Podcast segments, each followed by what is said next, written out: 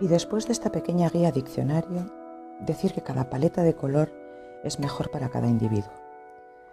Se puede saber esto haciendo un diagnóstico personal.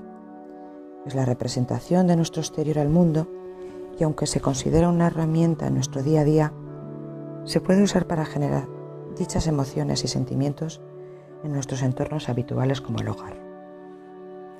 Para hacer dicho diagnóstico hay que empezar por definir si la temperatura del color en cada persona es fría o cálida.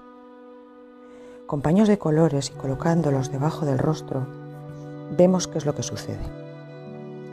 Tenemos dos paños, uno dorado y otro plateado. Si el dorado te favorece más que el plateado, serás de colores cálidos, si no, de fríos. A partir de ese momento, si estamos asesorados por profesionales, como si no lo estamos, cada uno de los colores que usamos nos influirán en nuestro humor y cómo te sientas ese día. Porque aparte de su propio significado está nuestra propia interpretación.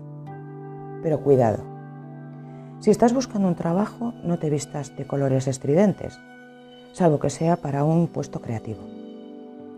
Y aunque ese día te hayan comunicado que has ganado un premio millonario y te apetezca, no te vistas de amarillo.